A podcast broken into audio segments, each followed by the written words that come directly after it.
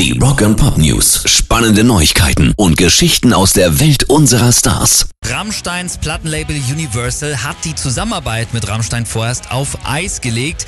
Wegen der Ermittlungen der Staatsanwaltschaft und der Polizei Berlin hieß es jetzt von Universal, die Vorwürfe gegen Till Lindemann haben uns schockiert und wir haben den größten Respekt vor den Frauen, die sich in diesem Fall so mutig öffentlich geäußert haben. Wir sind davon überzeugt, dass eine vollumfängliche Aufklärung der Anschuldigungen auch durch die Behörden unbedingt erforderlich ist und ebenfalls im Interesse der gesamten Band liegen muss.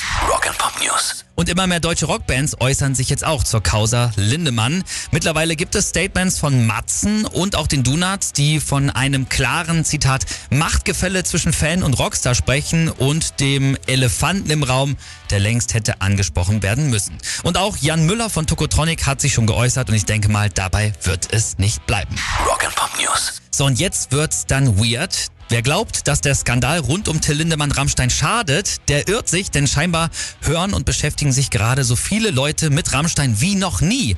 Bei Spotify zum Beispiel gab es einen hohen Anstieg von Streams der Rammstein-Songs. Bei Instagram konnten Rammstein seit Bekanntwerden der Missbrauchsvorwürfe 60.000 Follower dazugewinnen und bei YouTube sind Rammstein mit 7,5 Millionen auf Platz 9 der meisten Follower und die Musikvideos werden bei YouTube täglich rund 4 Millionen Mal angeklickt.